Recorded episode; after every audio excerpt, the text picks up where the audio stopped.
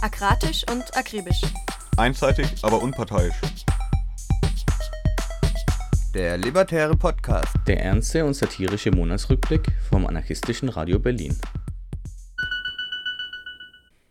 Hallo und willkommen zurück zu einem neuen libertären Podcast mit dem Rückblick auf den August 2021.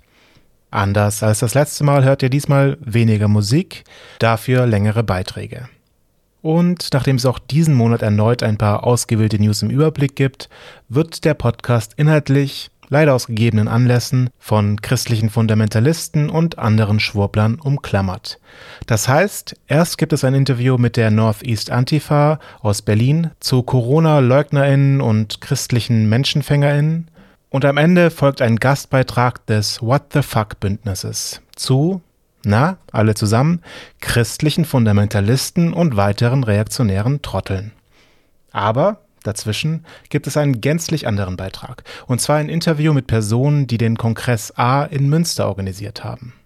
So als Verschnaufpause. Und nach diesem Trio des Inhalts gibt es selbstredend ein Update in Sachen Wo herrscht Anarchie? Und auch Kropotkin kommt natürlich zu Wort. In Kontakt mit uns könnt ihr treten per E-Mail unter aradio-berlin at riseup.net oder auf Twitter und Mastodon unter dem Handle aradio-berlin. Und noch mehr zu hören gibt's von uns auf unserem Blog unter aradio-berlin.org. Jetzt zu den News.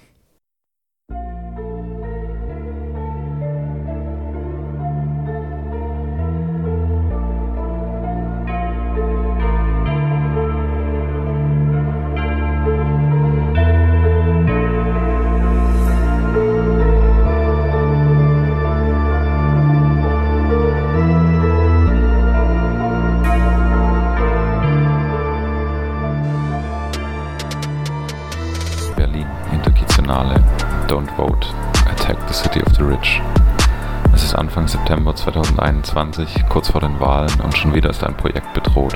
Ein Buchladen wurde geräumt, bis zu zehn Wohnungen werden täglich geräumt und die größten deutschen Wohnungsbaukonzerne Deutsche Wohnen und Vonovia wollen mit Unterstützung des Berliner Senats einen Immobilienkoloss erschaffen. Eine Situation, die eindrucksvoll beweist, dass die Interessen des Kapitals immer überwiegen werden und dass Reformen immer scheitern werden.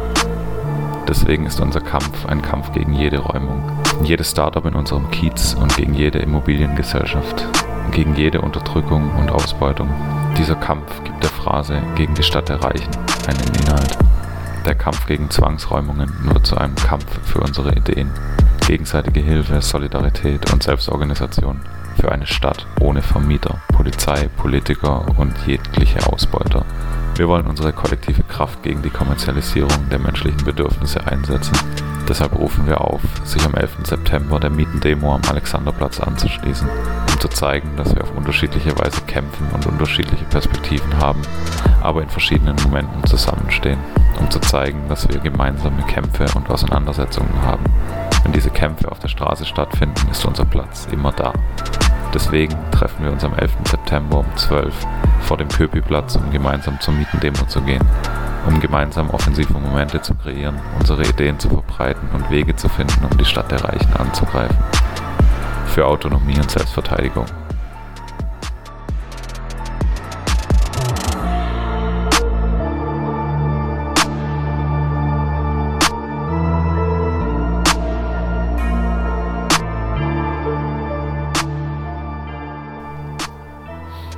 Dresden, Soli Antifa Ost.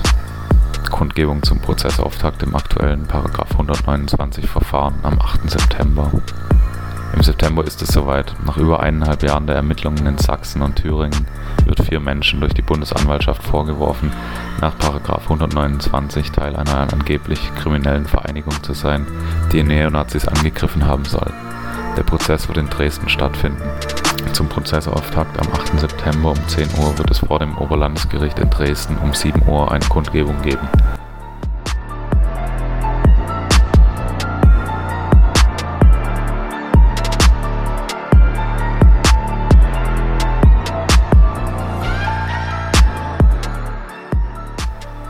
Berlin. Criminals for Freedom.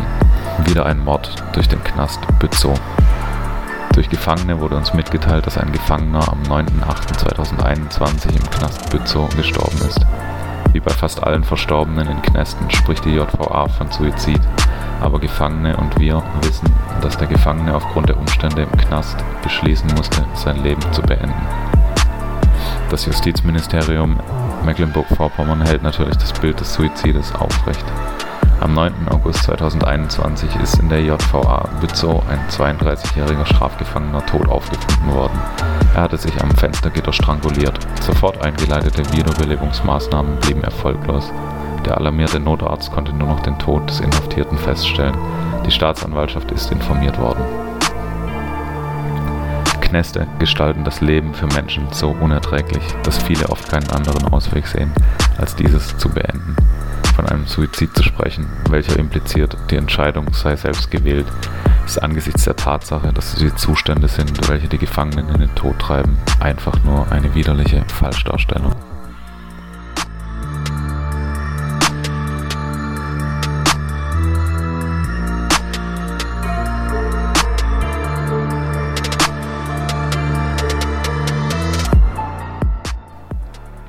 Sogenannte Vereinigte Staaten von Amerika Attika vor 50 Jahren, Gefangenenaufstand in Attika. Am 9. September 1971 entschlossen über 1200 Gefangene, sich an einem Gefängnisaufstand zu beteiligen. Gefordert wurden Ausbildungsprogramme, medizinische Grundversorgung, das Ende von Zensur, genießbares Essen, religiöse Freiräume, Einstellung von afroamerikanischen und spanisch sprechenden GefängniswärterInnen und Straffreiheit für die Zeit während der Rebellion. 38 Wärter des Gefängnisses wurden im Laufe der Rebellion als Geiseln genommen. Vier Tage später, am 13. September 1971, wurde der Gefängnisaufstand vom Staat New York brutal und blutig niedergeschlagen. Über 500 State Troopers stürmten bewaffnet mit Schrotflinten, Gewehren, Pistolen und Knüppeln den besetzten Block D des Attika-Gefängnisses, der vorher mit Tränengasgranaten aus Helikoptern beschossen wurde. In den Berichten der Gefangenen wird geschildert, dass die stürmenden Einheiten auf alles schossen, was sich bewegte. Die von einer Untersuchungskommission als staatliche Gewaltorgie bezeichnete Erstürmung dauerte nahezu eine Stunde und das Ergebnis waren 32 erschossene Gefangene, 10 getötete Geiseln und 83 schwer verletzte Gefangene. Anschließend wurden die meisten der Gefangenen von Staatsbeamten schwer gefoltert.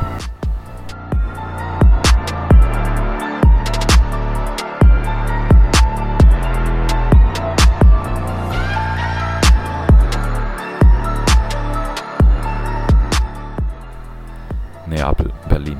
Andreas Krebs braucht dringend unsere Solidarität. Unserem Freund Andreas geht es zunehmend schlechter.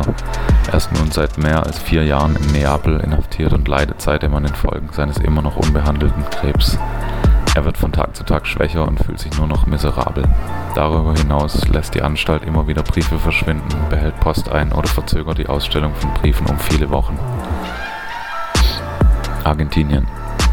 Mapuche blockieren Straßen gegen Fracking. Mapuche blockieren Straßen gegen Fracking und zur Verteidigung von Leben und Wasser.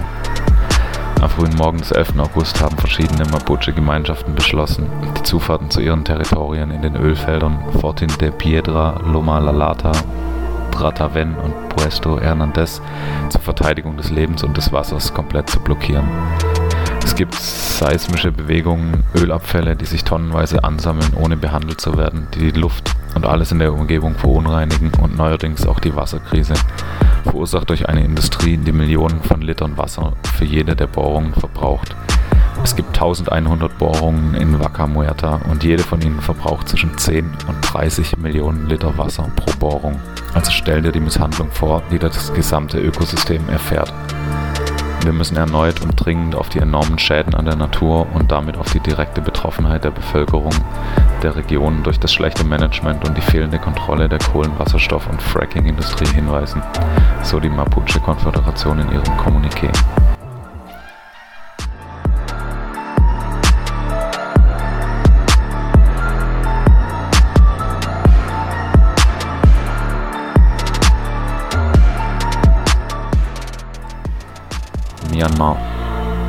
Money Campaign. Die Blood Money Campaign wurde von Aktivisten und GewerkschaftsführerInnen vor Ort in Myanmar initiiert und gestaltet. Beteiligt ist unter anderem die Federation of General Workers Myanmar, die sich aus basisbetriebenen Fabrikgewerkschaften im ganzen Land, meist in Textilfabriken, zusammensetzt. Die Kampagne zielt darauf ab, Unternehmen unter Druck zu setzen, weiterhin mit der Militärjunta Geschäfte machen, sei es direkt oder indirekt. Insgesamt fordern wir alle Unternehmen auf, Investitionen in Myanmar zu stoppen. Adidas, H&M, Deutsche Post, DHL und MAN und VW, um nur einige der Unternehmen zu nennen, die ausdrücklich nach wie vor in Myanmar Geld verdienen. Bei jedem Geschäft profitiert das Militär und sein repressives Regime durch Steuern, Gebühren oder direkte Kooperationen. Derzeit sind verschiedene externe Akteure, meist andere Basisgewerkschaften sowie in Myanmar geborene und im Exil lebende Menschen beteiligt. Die Kampagne kann als Fortsetzung des im April veröffentlichten Call for International Solidarity angesehen werden. Stoppt den Geldfluss zur Militärjunta, sperrt den Zugang der Junta zum internationalen Geschäft, stoppt die Finanzierung von Verbrechen gegen die Menschlichkeit, steht solidarisch mit unseren Brüdern und Schwestern in Myanmar.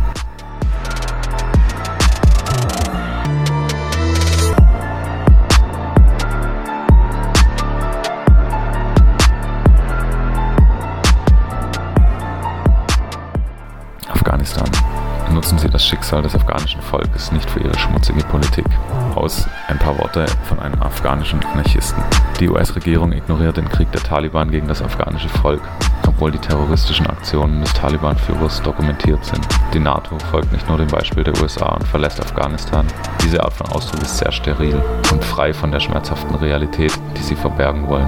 Die NATO, angeführt von den Vereinigten Staaten, kehrt uns den Rücken zu und sperrt das afghanische Volk mit einer terroristischen Gruppe ein, die, so genannt, kollaboriert hat, um so viele Amerikaner zu töten und die World Trade Towers in die Luft zu sprengen. Jetzt, wo klar ist, dass keine Regierung auf der Seite des afghanischen Volkes steht, muss die Stimme der Menschen auf der ganzen Welt erhoben werden und ihnen muss das schmutzige Verhalten der Regierungen gezeigt werden. Menschen, die die NATO-Streitkräfte unterstützen, indem sie Steuern zahlten. Personen, die bei Wahlen gestimmt haben, um die Politik der politischen Parteien in ihren Ländern in Bezug auf Afghanistan zu unterstützen. Wenn sie heute nicht handeln, wenn sie sich heute nicht der Unterstützung des afghanischen Volkes durch das Militär ihres Landes widersetzen, werden sie morgen in den Augen der Geschichte und unseres Volkes, ebenso wie alle Täter des gegenwärtigen Krieges in Afghanistan, schuldig sein.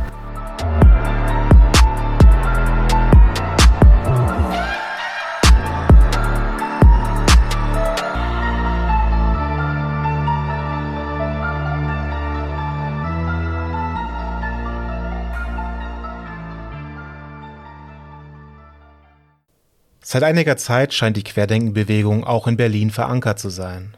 Einer der zentralen Orte der Corona-LeugnerInnen ist das Café Mandelzweig im Wedding. Wir haben mit unseren Freundinnen von der Northeast Antifa gesprochen und wollten wissen, um was es da genau geht. Kannst du vielleicht ganz kurz erklären, was das Café Mandelzweig ist und was da passiert? Ja, das Café Mandelzweig ist der Vereinsraum des Mandelzweigs e.V. Das ist im Wedding in der Seestraße 101. Äh, genau, den Verein und das dazugehörige Café gibt es halt schon seit, dem, seit 2008. Und es war davor immer so ein evangelikaler Treffpunkt, der versucht hat, rechte Kiezarbeit im, im Wedding zu machen. Und mittlerweile hat sich das aber seit einem Jahr, seit anderthalb Jahren zu einem wichtigen Treffpunkt für die Berliner Corona-LeugnerInnen-Szene entwickelt. In der Mandelzweig-Gemeinde treffen sich dort halt die von Christian Stockmann gegründeten Christen im Widerstand. Ja, zu denen kann ich dir vielleicht noch ein bisschen was erzählen. Und die Basis Mitte. Ähm, die Basis ist so eine neu gegründete Partei, die so ein bisschen probiert, der parlamentarische Arm der QuerdenkerInnenbewegung zu sein. Genau, die treffen sich dort. Dann trifft sich der sogenannte demokratische Widerstand dort um Anselm Lenz. Die hatten halt vor ein paar Wochen zum Beispiel dort eine Preisverleihung gemacht, äh, wo sie halt unter anderem Michael Bründel ausgezeichnet haben. Bründel ist halt dieser Dude von der Freedom Parade. Ähm, vor ein paar Wochen ist er zum Beispiel dadurch aufgefallen, dass der mit dem Antisemit Stefan Bauer äh, vor dem Mahnmal der im Holocaust ermordeten Juden und Jüdinnen eine Kundgebung gemacht hat, um den vermeintlichen oder angeblichen Toten an der Impfung gestorbenen äh, Menschen in Israel zu gedenken. Also alles sehr, sehr eklig. Die Leute gehen dort ein und aus. Und ansonsten ist es halt noch ein Lager- und Verschickungsort von Stockmanns Broschüre. Äh, die nennt sich Wissenswertes zur Corona-Impfung. Und genau damit probiert er eigentlich so Falschinformationen über die Corona-Impfung zu verbreiten. Ähm, da sind dann so seriöse Quellen wie das RKI zum Beispiel oder halt halbwegs seriöse Wissenschaftler stehen dann halt neben Bhakti zum Beispiel ähm, als gleichwertige Quellen. Äh, und es wird halt eigentlich probiert, praktisch allen Leuten zur Impfung abzuraten. Da hat er halt angeblich 150.000 Euro reingesteckt. Äh, woher das Geld kommt, sagt er nicht. Ähm, er sagt, es war halt einfach so da. Wenn man dran vorbeigeht, der ganze Raum, das ganze Café ist halt vollgestellt mit diesen Kisten. Da verschicken die halt jeden Tag, haben da sogar jetzt eine Person angestellt, die damit den ganzen Tag beschäftigt ist. Äh, genau, und ansonsten kann man halt davon ausgehen, dass auch die anderen Gruppen, wie die Basis zum Beispiel, dort einen Teil ihrer Materialien lagern und zum Beispiel halt auch ihre Sticker und Kreidemaltouren, mit denen sie gerade so den Wedding zuschmieren, ähm, von dort aus planen und von dort aus oft losgehen. Du hast jetzt schon gesagt, wem das gehört. Kannst du noch ein bisschen was zu den Personen sagen? Wer ist das? Wie sind die einzuordnen? Wo gehören die hin? Also federführend hinter dem Ganzen ist vor allem Christian Stockmann. Äh, Stockmann hat das Café Mandelzweig damals gegründet, 2008. Und er agiert so als Pfarrer und Vereinsvorsitzender für diese Gemeinde. Ähm, ja, Stockmann selber kommt halt nicht aus einem evangelikalen Elternhaus, sondern hat sich so als 20-Jähriger, nachdem er davor so ein bisschen hippie-ESO-mäßig drauf war, äh, durch die Rede von einem evangelikalen Pfarrer aus den USA, der halt bei so einer Gemeinde in Berlin geredet hat, radikalisiert. Er bezeichnet es selber als sein Erweckungserlebnis. Seitdem spreche dann Gott zu ihm regelmäßig. Und da hat er sich dann daraufhin entschlossen, so ähm, Theologie zu studieren. Äh, was man über Stockmann halt sagen kann, ist, dass er auf jeden Fall christlicher Fundamentalist ist. Er legt die Bibel halt wörtlich aus. Er ist ein überzeugter Abtreibungsgegner, hält Homosexualität für eine Sünde, äh, so das übliche evangelikale Programm. Genau, und dann hat er halt Theologie studiert und äh, 2008 hat er dann den Mandelzweig e.V. gegründet. Äh, das ist jetzt so eine evangelikale Gemeinde, so eine Sekte kann man vielleicht sagen, der so 20 bis 30 Personen angehören. Äh, lange waren die Teil des Bundes Freikirchlicher Pfingstgemeinden. Im März 2020 hat Stockmann dann aber so begonnen, sich auf diesem Corona-Film ähm, zu radikalisieren und hat halt so eine Rede gehalten, wo er halt sagt, man muss halt Gott mehr gehorchen als den Menschen und äh, man darf jetzt diesen Maßnahmen nicht folgen gegen Corona und so. Äh, genau, da hat sich dann halt auch dieser Bund jetzt von ihm mittlerweile distanziert und den Mandelzweig e.V. ausgeschlossen. Zu Stockmanns Verbindung zum Wedding kann man halt sagen, der hat selber lange im Wedding gewohnt. Äh, jetzt lebt er mit seiner Frau Dorothea Stockmann, die ist halt auch bei den Christen im Widerstand aktiv. Lebt er in Hohenneuendorf, das ist im Landkreis Oberhavel in Brandenburg. Äh, genau, und die Basisverbindung kommt daher, dort hat er halt auch den Basislandesverband mitgegründet. Äh, deswegen kann man halt annehmen, dass die Basis daher auch dieses Café im Wedding benutzt. Also da sind sie auch schon relativ lange drin, wahrscheinlich auch schon vor der offiziellen Gründung des Verbandes. Du hast jetzt schon ganz oft die Basis genannt und auch andere Corona-Leugner-Menschen. Kannst du noch mal ein bisschen was erklären, wie das Café und die Querdenken-Bewegungen zusammenhängen? Also man kann halt sagen, dass das Café Mandelzweig ja eigentlich mittlerweile für die Berliner Querdenkenbewegung so ein Dreh- und Angelpunkt geworden ist. Es dient halt mehreren Gruppen als ungestörter Treffpunkt. Sie machen dort Veranstaltungen. Die Basis leiht sich dann Geschwür aus, wenn sie ihren Geburtstag feiert und all solche Sachen halt. Also es ist halt ein wichtiger Infrastrukturpunkt für diese Bewegung oder für diese Szene und eben ein Lagerort. Das war halt auch in Hochzeiten der Pandemie, als halt ähm, Ausgangsbeschränkungen waren, war es halt auch ein wichtiger Ort für sie. Also Anwohner meinten dann halt auch, dass sie da im Flur dann immer so ganz große Gruppen getroffen haben, äh, die sich dann halt in diesen kleinen Raum gequetscht haben.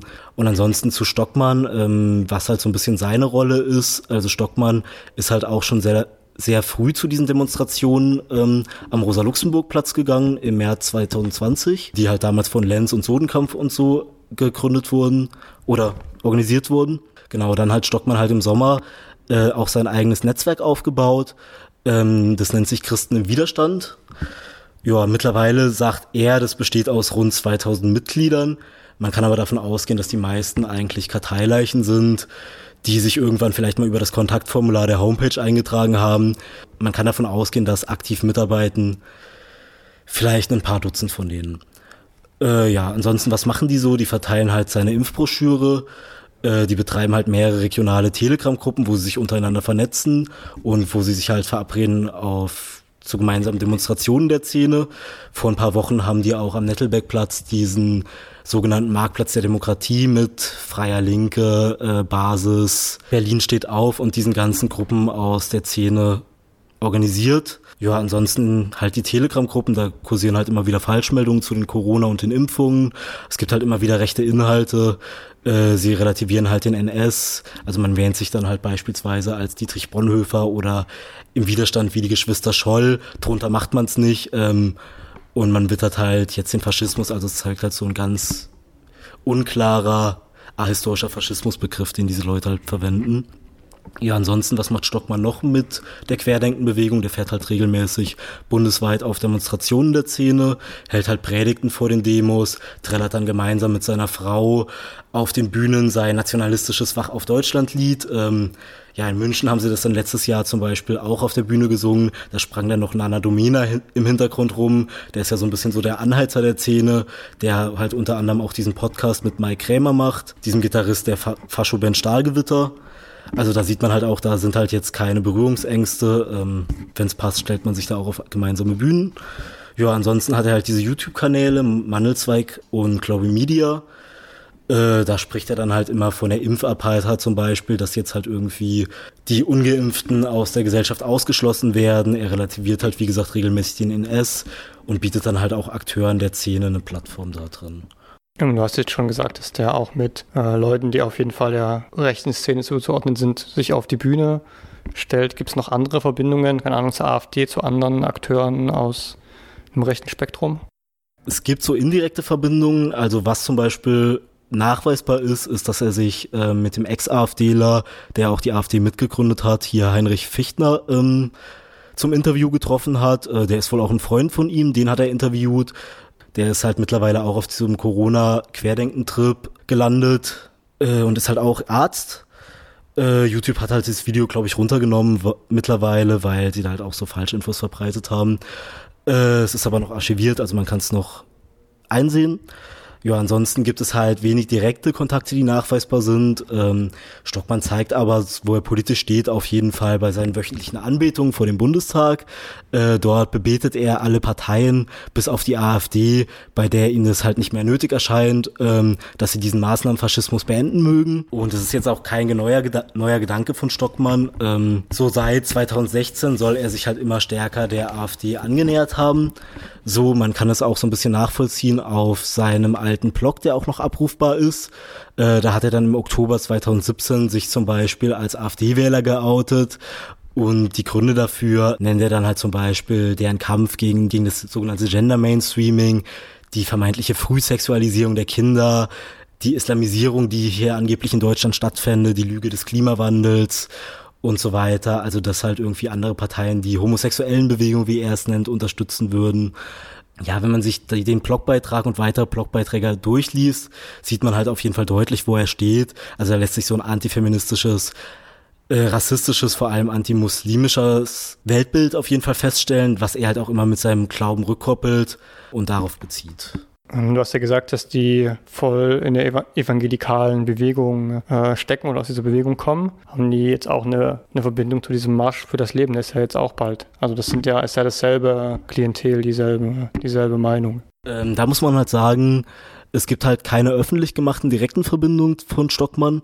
Also beim jährlichen Treffpunkt, den du ja schon angesprochen hast, beim Marsch für das Leben, äh, wurde er von uns noch nicht gesehen. Ja, also er steht der Szene aber auf jeden Fall nahe so. Man sieht zum Beispiel bei den Christen im Widerstand, da hat er dann halt Dokumente verlinkt ähm, von Autoren, die auf jeden Fall zu diesem Spektrum auch gehören. Zum Beispiel wird dann halt so ein Beitrag von Paul Kullen verlinkt, den er im rechtspopulistischen Magazin Titschis Einblick veröffentlicht hat, äh, zu Corona-Impfungen. Und zu Kullen muss man halt wissen, der ist halt zum ein Vorsitzender der sogenannten Ärzte für das Leben und halt auch in diesem Bundesverband Lebensrecht, der diese Demonstrationen jedes Jahr veranstaltet, aktiv publiziert halt sonst auch bei Catnet, diesem queerfeindlichen Portal. Genau, also darauf beziehen sie sich auf jeden Fall. Ansonsten, ja, sieht man halt, wenn man sich diese Broschüre von Stockmann, die sie da auch ähm, veröffentlicht haben, genauer anschaut, relativ klar, wo er steht. Also da hat er dann im Anhang zum Beispiel so Grafiken äh, reingepackt mit den weltweiten Todeszahlen. Und da wird dann halt die Abtreibung als die häufigste Todesursache genannt. Also Föten werden halt praktisch mit Menschen gleichgesetzt, die dann dort getötet werden. Also er wurde, wie gesagt, noch nicht dort gesehen, aber so das Weltbild ist auf jeden Fall sehr anschlussfähig daran. Ich habe gehört, es sind Aktionen geplant gegen das Café und gegen seine BetreiberInnen und das dazugehörige Umfeld. Kannst du was dazu sagen, wie es damit aussieht?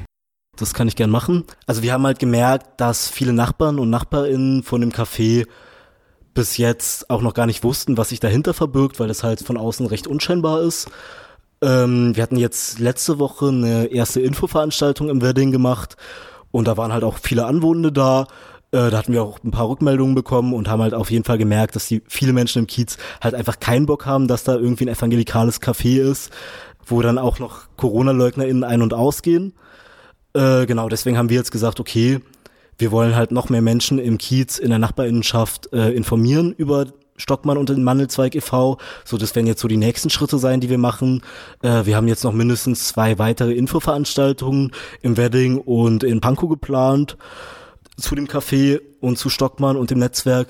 Und genau, im besten Fall hoffen wir halt natürlich, dass sich dann noch mehr Menschen anschließen und wir dann eben gemeinsam mit den Menschen im Kiez überlegen können, was wir gegen die Szene, gegen das Café tun können. Also wir haben jetzt auch einen Blog, der heißt mandelzweig.noblogs.org. Da kann man uns gerne kontaktieren, wenn Leute Lust haben, sich mit uns hier zu connecten und vielleicht auch bei einer Aktion mitzumachen. Und ansonsten wollten wir im Herbst jetzt noch eine Kiez-Demo durch den Wedding organisieren wo dann eben Stockmann und weiter Personen der Querdenker-Szene und VertreterInnen der sogenannten neuen Rechten auch thematisiert werden. Und da sind natürlich auch Leute eingeladen, äh, dran teilzunehmen. Äh, das Datum haben wir noch nicht, vermutlich wird es im Oktober stattfinden. Vom 13. bis 15. August 2021 fand in Münster der Kongress A statt. Ein anarchistischer Kongress für herrschaftsfreie Theorie und Praxis. Kurz vor dem Ende des Kongresses sprachen wir mit zwei Leuten aus dem Orga-Kreis über Hintergrund, Inhalte und Perspektiven des Events. Hallo und danke, dass ihr euch die Zeit genommen habt. Könnt ihr den anarchistischen Kongress in Münster kurz vorstellen? Der Kongress A ist dafür gedacht, äh, erst einmal die anarchistische Bewegung in ihrer Vielfalt vorzustellen, mit den unterschiedlichen Themenbereichen, die es da so gibt und äh, vor allem auch hier in Münster und im Münsterland äh, die Gruppen, die es gibt, zusammenzubringen, äh, die Kämpfe zusammenzuführen und zu vernetzen. Ähm, der Anlass oder der Aufhänger für das Ganze war das 100. Jubiläum der Beerdigung von äh, Kropotkin in äh, Sowjetrussland vor jetzt 100 und einem halben Jahr. Äh, wir haben das Ganze wegen Corona noch ein halbes Jahr verschieben müssen, können jetzt aber vom äh, Sommerwetter profitieren und ich glaube, es ist eine ganz gelungene Veranstaltung geworden. Zunächst zum technischen Part. Wie war es so, einen Kongress unter Corona-Bedingungen vorzubereiten und durchzuführen? Wir haben bei der Vorbereitung äh, natürlich schon darauf geachtet, dass wir alle Regeln und alle Vorschriften einhalten. Das heißt, wir haben auch mit den Sitzplätzen so kalkuliert, dass genug Abstand gehalten werden kann.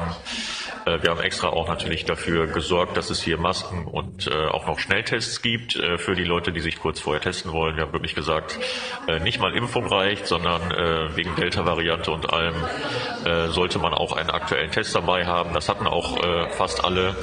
Und ich glaube, unterm Strich hat das alles sehr gut geklappt. Mir ist auch kein Fall bekannt geworden, wo wir Leute dann wieder wegschicken mussten, weil die Räume irgendwie voll waren, sondern die Leute haben das, glaube ich, tatsächlich selbst organisiert super hinbekommen.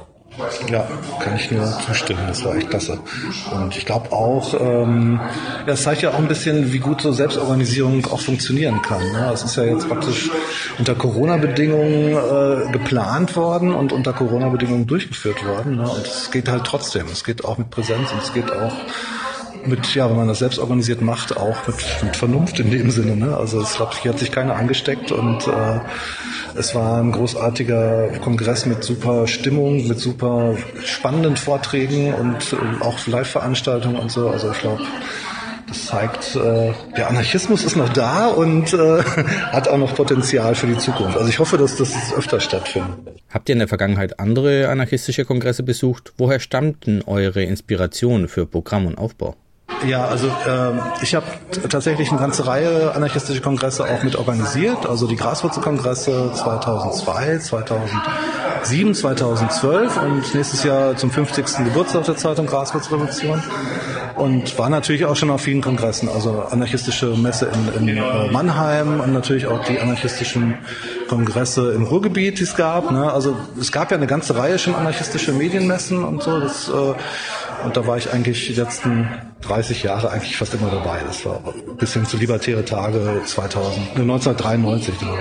Das ist natürlich auch noch so ein super Highlight gewesen. Da waren dann 3000 Leute und ich glaube, das Potenzial ist tatsächlich auch riesig groß. Ich meine, jetzt wurde ja hier klar vorher auch beschlossen, dass man die Zahl der Teilnehmerinnen auch möglichst klein hält. Ne? Es sollten ja nur 150 Leute eigentlich teilnehmen. Die haben sich dann ja schon recht schnell angemeldet ich glaube, wie viel waren es jetzt, äh, wird dann, glaube ich, noch mal ein bisschen hochgesetzt oder so. Aber es wird schon geguckt, dass es nicht zu groß wird, wird auch nicht so sehr in den Medien oder so äh, gepusht, sondern tatsächlich eigentlich nur über Graswurzelrevolution und so ein bisschen äh, so soziale Medien und auf die über die Homepage, aber ansonsten wird es ganz klein von Anfang an gehalten und äh, ich finde das auf der einen Seite ganz gut, auf der anderen Seite denke ich, dass so ein Kongress, äh, wenn noch größer wäre, wäre auch nicht schlecht. Also die das, also je mehr Leute kommen, umso mehr können sich natürlich auch mit der anarchistischen Idee sozusagen ähm, beschäftigen. Ne? Und das wäre natürlich toll.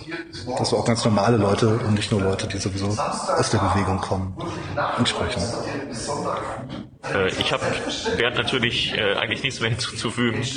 Äh, ich selber habe äh, explizit anarchistische Kongresse noch nicht besucht. Es gibt natürlich äh, diverse andere linke Veranstaltungen, die man so mitgemacht hat äh, im Laufe der Zeit. Da nimmt man natürlich auch was mit und vielleicht haben wir es geschafft, dass der Kongress im Unterschied zu anderen Veranstaltungen dieser Art noch einen Tacken anarchistischer geworden ist, auf eine Art. Wenn man das Programm so überfliegt, fällt die große Bandbreite an Themen auf, die von philosophischen und theoretischen Auseinandersetzungen mit Herrschaft oder Solidarität über praktische Fragen aus der Waldbesetzung und Tierrechtsbewegung bis hin zu internationalen Themen wie etwa Zapatistas oder Kurdistan reichen. Entspricht das in etwa auch eurem politischen Selbstverständnis oder wolltet ihr nur allen etwas bieten? Ja, ich glaube, wir wollten schon so ein bisschen die, die Vielfalt des Anarchismus auch darstellen, ne, die auch durchaus tatsächlich auch in der Vorbereitungsgruppe auch sich widerspiegelt. Ne. Es waren ja äh, die Freie Arbeiterinnenunion Deutschlands war daran äh, mit, äh, mit beteiligt, es war die Graswurzelrevolution mit beteiligt, es waren die Seebrücke, also ganz viele verschiedene Roots of Compassion Initiativen und Gruppen, die aus äh, ja, allen möglichen linken, linksradikalen Spektren kommen, aber eben vor allen Dingen aus anarchistischen oder anarchisch äh, orientierten Gruppen. Und ich glaube, das hat sich ganz gut im Programm auch wiedergespiegelt. Ich fand es ein bisschen schade, weil es so viele tolle Veranstaltungen gab. Du konntest das immer auch ganz tolle ver ver verpasst, weil du ja natürlich nicht an allen Veranstaltungen teilnehmen konntest. Also das fand ich natürlich ein bisschen schade. Das ist aber auch, liegt natürlich in der Natur der Sache, wenn man drei Tage Zeit hat und eine ganze Reihe von tollen Vorträgen angeboten gekriegt hat, dass sich das dann überschneidet und ja, gleichzeitig fünf Veranstaltungen stattfinden, von denen man eigentlich gerne alle besucht hätte. Und ähm, das ist natürlich dann schwierig. Ne? Zum Glück sind ja eine ganze Reihe Veranstaltungen heute auch aufgezeichnet worden. Ne? Das heißt, die, können wir, die werden dann auch hinterher im, im Internet zu sehen sein, auf kongressa.net ne? wahrscheinlich auch, zumindest da verlinkt oder auf Münstertube und so. Ne? Also das heißt, ähm, von daher, die Leute, die jetzt nicht teilnehmen konnten, können sich da zumindest einen kleinen Eindruck verschaffen und auch ein paar Veranstaltungen sich dann natürlich ja, angucken und anhören. Ne? Das finde ich, ja, ist doch toll. Sagst du nochmal genau die Seite, wo man sich das anhören kann? Ja, das ist einmal Kongress A, zusammengeschrieben, .net, .net, ne? also ziemlich einfach. Und äh, ansonsten auf Münstertube, äh, YouTube-Kanal, ne, da werden sicherlich auch einige Filme auch zu sehen sein. Aber ich glaube, die werden auf der Kongress A-Net-Seite auch alle zumindest verlinkt werden, so dass man die dann wahrscheinlich über die Seite direkt kriegen kann. Und auf graswurzel.net wahrscheinlich auch. Ne, also auf der Internetseite der Graswurzelrevolution. Anarchismus in die Offensive, globalen Krisen libertär begegnen. Das war das Motto der anarchistischen Demonstration im Rahmen des Kongresses. Was verbindet ihr mit diesem Motto? Naja, ich glaube, äh, anarchistische Methoden oder Organisationsformen oder die anarchistische Idee insgesamt wären wahrscheinlich eine Möglichkeit, äh, den diversen Krisen, die uns heute begegnen, äh, ja, entgegenzutreten oder die überhaupt äh, zu verhindern. Äh, sei es Corona, sei es Wirtschaftskrisen, sei es die Klimakrise, ähm, da gibt's ja überall Lösungsansätze. Also es ist ja nicht so, dass man die Hände in den Schoß legen oder aufgeben müsste, sondern äh, man kann ja was tun irgendwie, äh, um sich ein besseres Leben zu erkämpfen. Und genau das wollten wir eben auf der Demo auch äh, den Leuten klar machen. Und äh, wir waren zumindest sehr laut und vielleicht hat der eine oder andere auch ein bisschen äh, ja, eine Anregung zum Nachdenken bekommen. Welche Rolle können Kongresse beim Aufbau einer anarchistischen Bewegung spielen und wo seht ihr die Grenzen? Also ich glaube, dass Kongresse eine sehr große Rolle spielen, weil es einfach auch eine Möglichkeit ist, einmal äh, über anarchistische Themen aufzuklären und Informationen weiterzugeben. Aber ich denke, genauso wichtig ist es halt, sind die Gespräche am Rand, ne, dass man auch Kontakte knüpft, dass man sich vernetzt, dass man sich gegenseitig kennenlernt und dann eben auch gemeinsam äh, agieren kann. Ne, und, äh, und natürlich wichtig auch für die kleinen Verlage, also hier Undras zum Verlag war zum Beispiel vertreten, Edition Assemblage, Graswurzelrevolution, Gruppe Basta und so. Es waren eine ganze Reihe auch äh, On Bones ne, und also Projekte, anarchistische Projekte, die sich da ein bisschen vorstellen und auch ihr Material sozusagen unter die Leute bringen. Das ist, glaube ich, enorm wichtig, damit auch ähm, ja, diese anarchistische Bewegung sich auch vielleicht auch als Kollektiv mal sieht. Ne? Es sind ja ganz, gibt, gibt schon viele Anarchistinnen und Anarchisten in Deutschland, die vielleicht gar nicht voneinander wissen. Und dann sorgt natürlich so ein Kongress dafür, dass diese vereinzelten Gruppen sich untereinander kennenlernen können.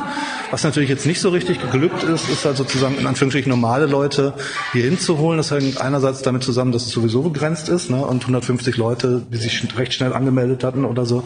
Das waren natürlich Leute aus der Szene und es wird dann auch gar nicht so in die bürgerliche Presse oder so getragen. Ich glaube, WN stand gar nichts oder so. Ne? Von daher war das wirklich ein bisschen Szene intern, was eben auch Corona geschuldet ist, damit es nicht zu groß wird, glaube ich. Ne?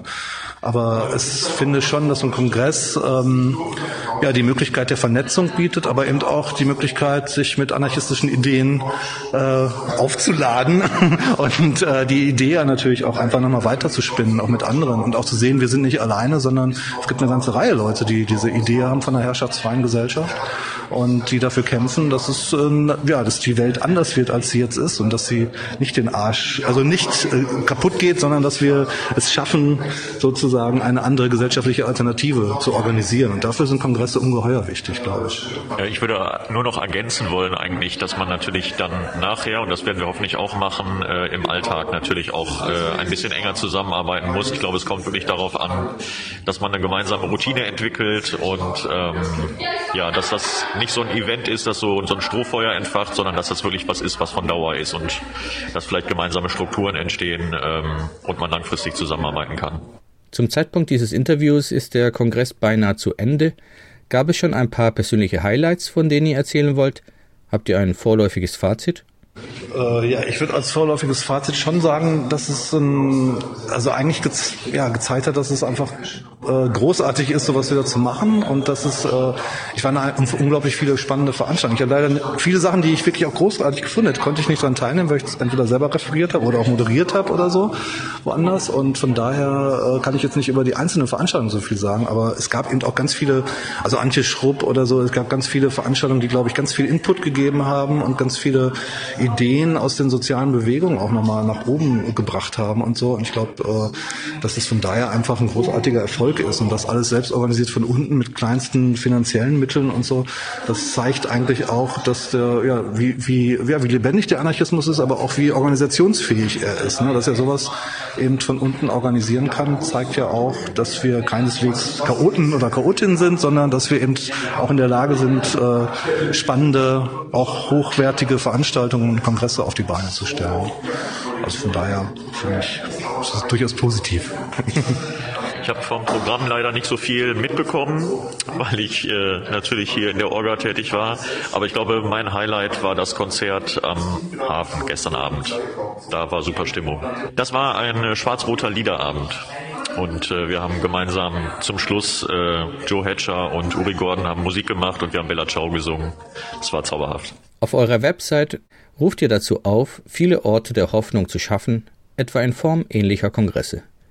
Wie können Menschen, die auch Lust haben, ein solches Event in ihrer Region auszurichten, mit euch in Kontakt treten und wie könnt ihr ihnen helfen? Ich würde sagen, meldet euch gerne entweder unter kongressa.net. Da gibt es, glaube ich, auch äh, die Möglichkeit, das Orga-Team nochmal äh, direkt anzuschreiben.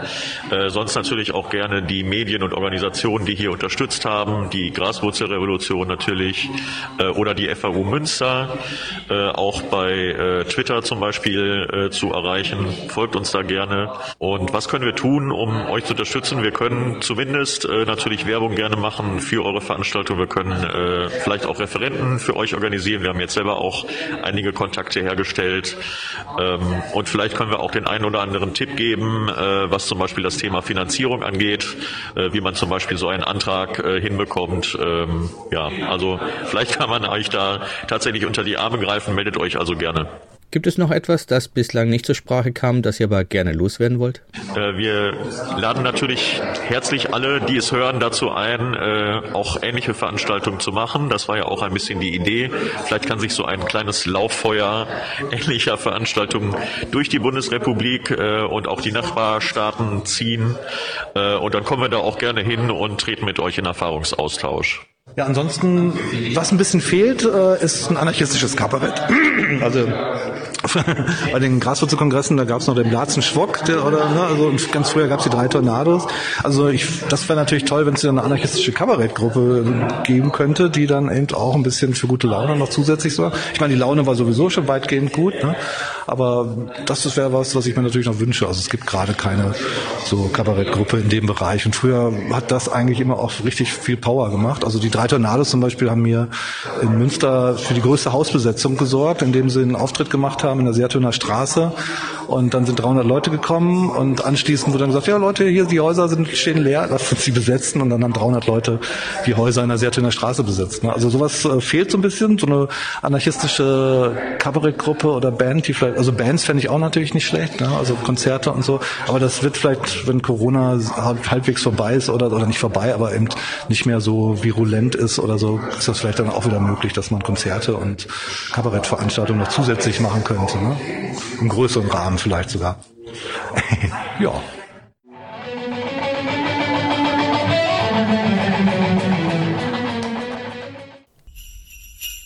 Alle Jahre wieder und diesmal am 18. September wollen christliche Fundis in Berlin reaktionäre antifeministische Krütze verbreiten. Wir freuen uns, euch dieses Jahr und nicht nur aus diesem Anlass einen Gastbeitrag des What the Fuck Bündnisses präsentieren zu können.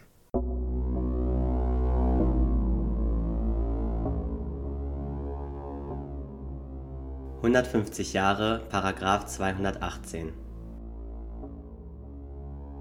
150 Jahre in Gesetzesform gegossene patriarchale Verfügungsgewalt über Gebärfähigkeit. Die Geschichte der Kriminalisierung währt schon viel länger, doch selbst die Hexenverfolgung konnte die vielfältigen Formen weiblichen Wissens über Schwangerschaftsabbrüche nicht auslöschen. Die Geschichte des Abtreibungsverbots ist auch eine Geschichte weiblicher Selbstorganisierung und Solidarität – und seitdem wir vom Feminismus sprechen, auch von entschlossenem und ermächtigendem feministischem Widerstand.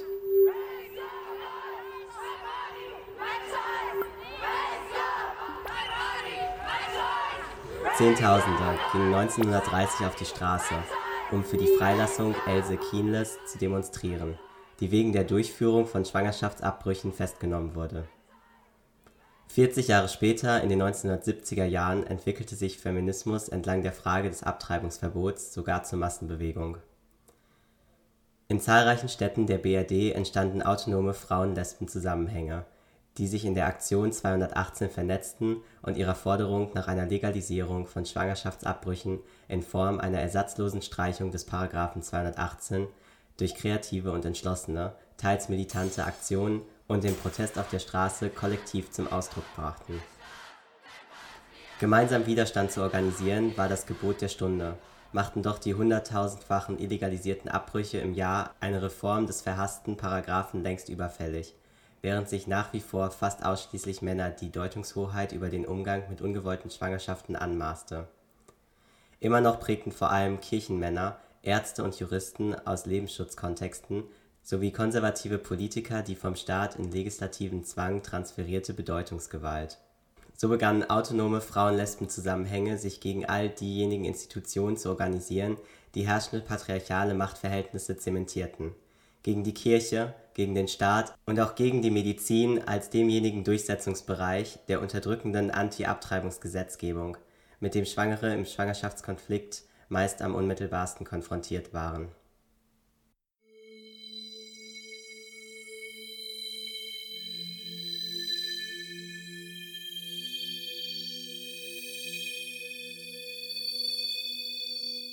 So viele Jahrzehnte ist es inzwischen her. Doch die intensiven Gefühle, die damals mit einer ungewollten Schwangerschaft einhergingen, sind mir noch sehr lebendig im Gedächtnis geblieben. Die Auswegelosigkeit, die enorme Verzweiflung und die Scham, die sich bis in unser tiefstes Inneres fraß. Es war schlimm, dass wir nicht nur erniedrigt wurden, sondern uns auch selber erniedrigen mussten. Dass wir betteln mussten, dass wir der Arroganz, der Verachtung, Übergriffen derjenigen ausgeliefert waren, deren Hilfe wir erbitten mussten. Das Patriarchat lehrte uns Selbsthass. Wir haben uns schuldig gefühlt und uns geschämt. Wir haben uns mit der Last der Situation oft unendlich einsam gefühlt. Wir hatten Angst. Wir waren verzweifelt und traurig.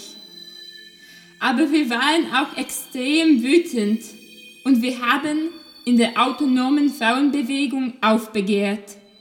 Wir haben uns gegenseitig geholfen, wir waren füreinander da und haben Verantwortung übernommen. Unsere Waffe hieß Solidarität.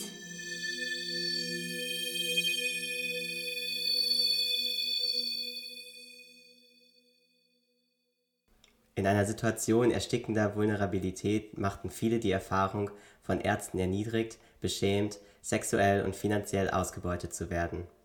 Über den eigenen Körper wussten Menschen mit Uterus meist nur wenig.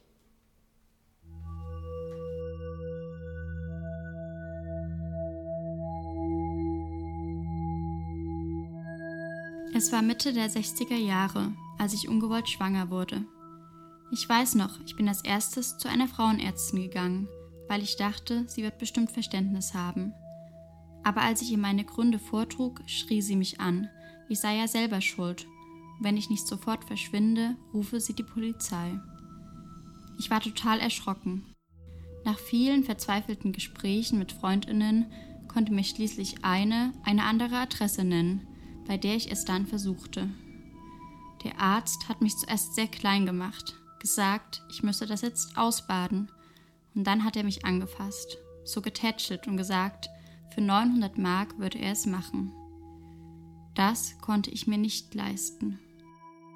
Also habe ich es selber gemacht. Ich habe mir so eine Spritze besorgt, die musste man den Muttermund einführen und dann Salzwasser spritzen weil die Gebärmutter immer anders liegt, habe ich es viele Male probiert, aber irgendwann hat es dann geklappt. Und so habe ich es dann wegbekommen. Ich habe danach starke Schmerzen gehabt und es hat geblutet, aber zum Arzt bin ich danach nicht mehr gegangen. Ich wollte mich nicht mehr schämen.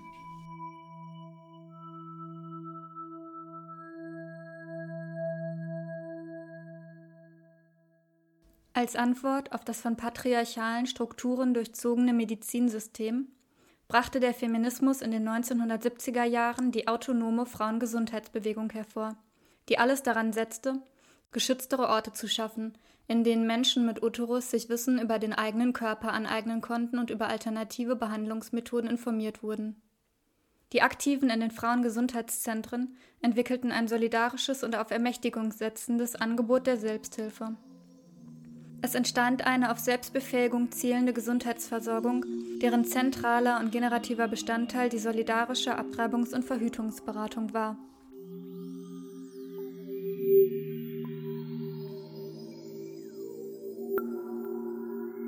Ein Kernaspekt unseres Ansatzes ist die Möglichkeit zur aktiven Beteiligung am Behandlungsprozess. Wir erklären den Aufsuchenden, was der Abstrich unter dem Mikroskop zeigt und bieten begleitete Selbstuntersuchungen an. Es ist uns wichtig, Frauen Wissen über ihren eigenen Körper zu vermitteln, um sie zu ermächtigen und weil wir die von Institutionen aufrecht gehaltene Unwissenheit über weibliche Anatomie, die bis zur Tabuisierung reicht, als Unterdrückungsmechanismus des Patriarchats analysieren. Unsere Abtreibungs-Verhütungsberatung ist ein Versuch, Frauen Handlungsoptionen an die Hand zu geben, Vereinzelung zu durchbrechen und gemeinsam die beste Lösung zu finden. Dabei ist uns auch wichtig, deutlich zu machen, dass die existierenden Verhütungsmethoden das Produkt einer kapitalistischen, patriarchalisch organisierten Gesellschaft sind Unsere eigene Struktur folgt der Logik der Selbstorganisierung. Wir arbeiten als Kollektiv. Entscheidungen werden gemeinsam getroffen.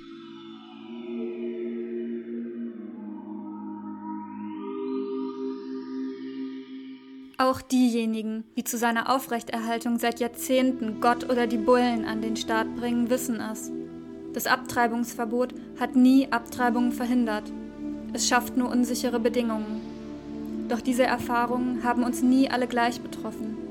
Der Paragraph 218 war schon immer eine Klassenfrage.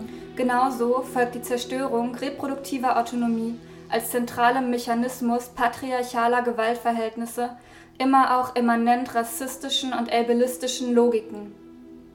Wir dürfen die Durchführung von Schwangerschaftsabbrüchen nicht nur als Ausdruck von Selbstbestimmung identifizieren. Vielmehr hat der Begriff der Selbstbestimmung spätestens dort seine Grenzen, wo die vorgeschalteten Untersuchungsmethoden behindertenfeindlichen Interpretationen entspringen oder rassistischen Kontrollinteressen dienen. Mit den Worten der Roten Zora muss Widerstand konsequent beinhalten, sich vehement gegen jede eugenische Politik und auch das eigene eugenische Denken und Handeln, das auch in sogenannter selbstbestimmter selektiver Abtreibung zum Ausdruck kommt, selbst wenn die einzelne Frau angesichts der Behindertenfeindlichkeit dieser Gesellschaft überfordert sein mag, muss bedeuten, sich eindeutig auf die Seite behinderter und anders diskriminierter Menschen zu stellen und mit ihnen die Ausweitung ihrer, unserer Lebensmöglichkeiten zu erkämpfen.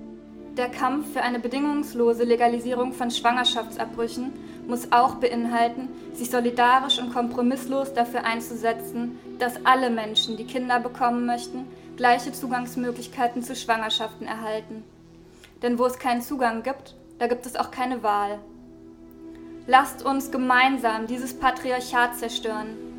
Lasst uns uns solidarisch und kollektiv gegen all diejenigen Institutionen organisieren, die die tagtäglichen Ausbeutungs- und Unterdrückungsverhältnisse zementieren.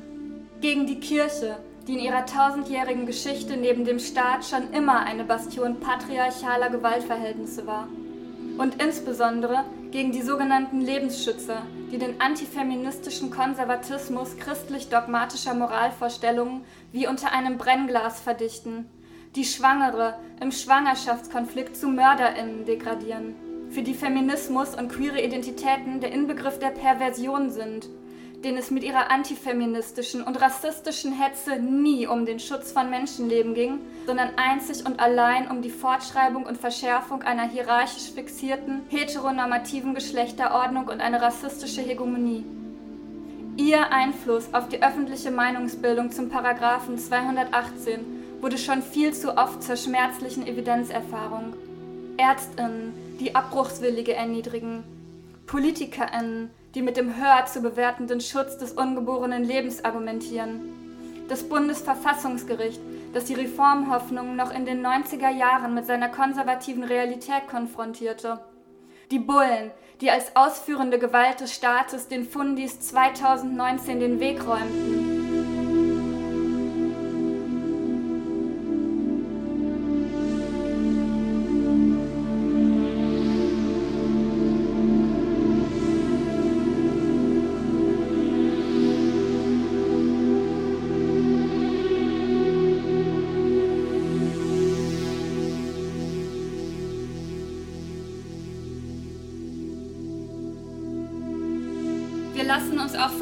Strafprozessen nicht einschüchtern. Feministischer Protest ist die notwendige Antwort auf gewaltförmige Zustände.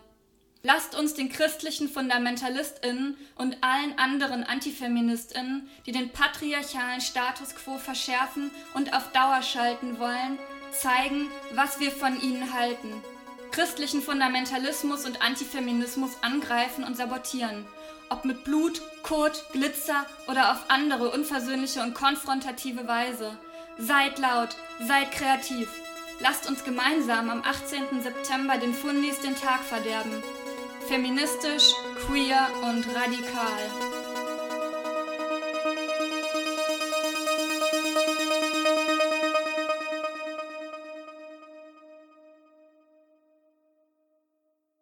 Mehr Infos unter whatthefuck.noblogs.org. Viele Menschen hatten Einfluss auf unser anarchistisches Denken. Wesentlich geprägt hat es auch Peter Kropotkin. It's unbelievable. Als einer der zentralen Theoretiker des kommunistischen Anarchismus starb Kropotkin 1921, vor genau 100 Jahren. He was, he was one of us. He was a man who loved the outdoors. Zu diesem Anlass präsentieren wir jeden Monat ein ausgewähltes Zitat.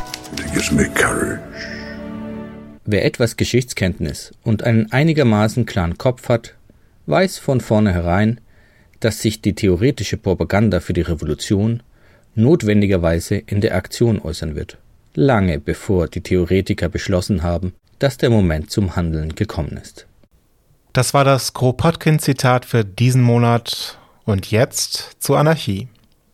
Der Fall ist erledigt. Du bist hier nicht der Captain. Das ist hier keiner. Hier herrscht Anarchie. Da sind wir wieder mit unserer allmonatlichen alternativen Presseschau Wo herrscht Anarchie?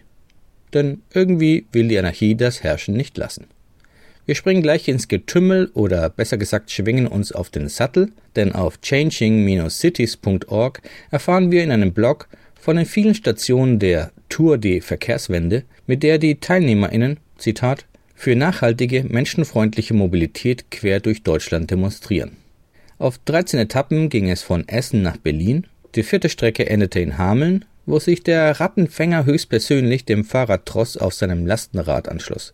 Zitat: Mit Witz und einer gesunden Portion Anarchie zeigte er uns die Altstadt und schimpfte währenddessen über die Blechdosen der Neuzeit. Herrlich. Äh, wobei, das gehört noch zum Zitat? Na egal. Lassen wir einfach mal zu stehen. Wir kommen zu einem ganz anderen Thema. Die kleine Zeitung aus Österreich stellt den mexikanischen Film New Order die neue Weltordnung vor. Im Mittelpunkt des Films steht eine reiche Familie aus der Oberschicht. Zitat Während eine noble Hochzeitsgesellschaft auf die Standesbeamtin wartet, bricht auf den Straßen eine Revolte der Unterprivilegierten aus. Michel Francos Figuren sind verdorben. Nur die Braut will helfen, als ein Ex-Angestellter um Geld für eine Herz-OP bittet. Die Hochzeit wird gecrashed, es herrscht Anarchie. Das wundert uns nicht, das Aufbegehren der Armen und die Auflehnung gegen die Zwangsinstitution der Ehe sind zwei untrügliche Merkmale einer anarchischen Revolte. Aber auch Rüdiger Suchsland von Telepolis analysiert den Film. Er schreibt, Korruption und Verrat, auch unter den Eliten, gibt es nicht nur in diesem Film und nicht nur in Mexiko. Insofern ist dieser Film auch universal sowohl in seiner Beschreibung revoltierender, anarchischer, destruktiver Massen, als auch eines Ausnahmezustands, der von den Autoritäten verhängt und mit brachialer Gewalt durchgesetzt wird. Zitat Ende. In der Tat kann es auch Anarchie nur im universellen Maßstab geben, als Reaktion auf die Gewalt der Herrschenden. Wie ein Film kommt einem manchmal auch das Pandemiegeschehen vor. ND Aktuell widmet sich in einer Glosse dem Thema der sogenannten QuerdenkerInnen und stellt zu Anfang gleich mal fest, dass die Welt keine Scheibe ist. Das finden wir einen löblichen Einstieg. Zwischendurch wird die Anekdote erwähnt, wonach bei einem Nachruf auf Kurt Biedenkopf dieser als Querdenker gelobpreist wurde, nicht jedoch ohne den Zusatz zu vergessen, Zitat, aber nicht in der jetzt gebräuchlichen Weise. Komisch, dabei bereitete doch gerade Biedenkopf in Sachsen den Nährboden für Pegida und Co. Sei es drum, kommen wir zurück zum ND. Der Autor schreibt weiter, das geliebt genutzte Internet spielt uns jetzt ein quasi Musterbeispiel von Demokratie als Anarchie vor. Der Satz ist einigermaßen verquast, äh, widmen wir ihm uns also in seinen Bestandteilen. Das geliebt genutzte Internet. Hm, das interpretieren wir mal als das liebevoll genutzte Internet, das uns etwas vorspielt. Was im Anschluss folgt, ist also nicht real, sondern nur ein Theaterstück. Das Internet spielt uns eine Demokratie im Gewand der Anarchie vor. Es ist also keine richtige Demokratie, obgleich sie als die beste aller Demokratien daherkommt, in einer anarchischen Form. Hm, aber was steht da noch? Zitat 2020 kam die Pandemie über uns. Sie verwirrte außer unserer körperlichen Gesundheit leider auch unsere Sinne. Zitat Ende. Ach so. Sorry, hatten wir überlesen. Dann hätte der Abschnitt gleich mehr Sinn ergeben. Als Beispiel für eine Stadt der unbegrenzten Möglichkeiten gilt seit jeher New York. Die Frankfurter Rundschau beleuchtet den Effekt der Pandemie auf die Stadt, zumal vor dem Hintergrund der anstehenden Bürgermeisterwahlen. Dazu gehört beispielsweise, dass viele Luxusbauten leer stehen. Zitat Das sichtbarste Symbol der Wolkenkratzerkrise in der Stadt sind derzeit zweifellos die mitten in die Pandemie hineingebauten Hudson Yards. Das als schillernde Luxusstadt geplante Ensemble von Designer-Hochhäusern im Westen Manhattans ist seit dem Beginn von Covid zur Geisterstadt verkommen. Zitat Ende. Und was machen die Kandidatinnen daraus? Die Ära des unbegrenzten Reichtums und Wachstums ist mit Covid je zu Ende gegangen. Die Kandidaten der Vorwahlen malen Horrorszenarien von Verwahrlosung und Anarchie. Das muss man sich auf der Zunge zergehen lassen. Die Ära des unbegrenzten Reichtums einiger weniger Reicher wohlgemerkt, und des Wachstums einiger weniger Konzerne ist je zu Ende gegangen. Natürlich beklagen die demokratischen und republikanischen Kandidatinnen, dass sie Anarchie Einzug gehalten hat. Eine wahre Horrorvorstellung für sie. Ein Traum für den Rest der Menschheit.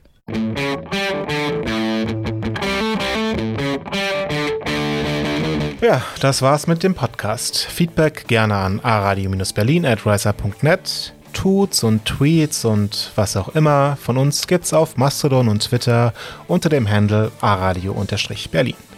Weitere Audios wiederum auf aradio-berlin.org. Ansonsten hören wir uns einfach nächsten Monat wieder. Ciao.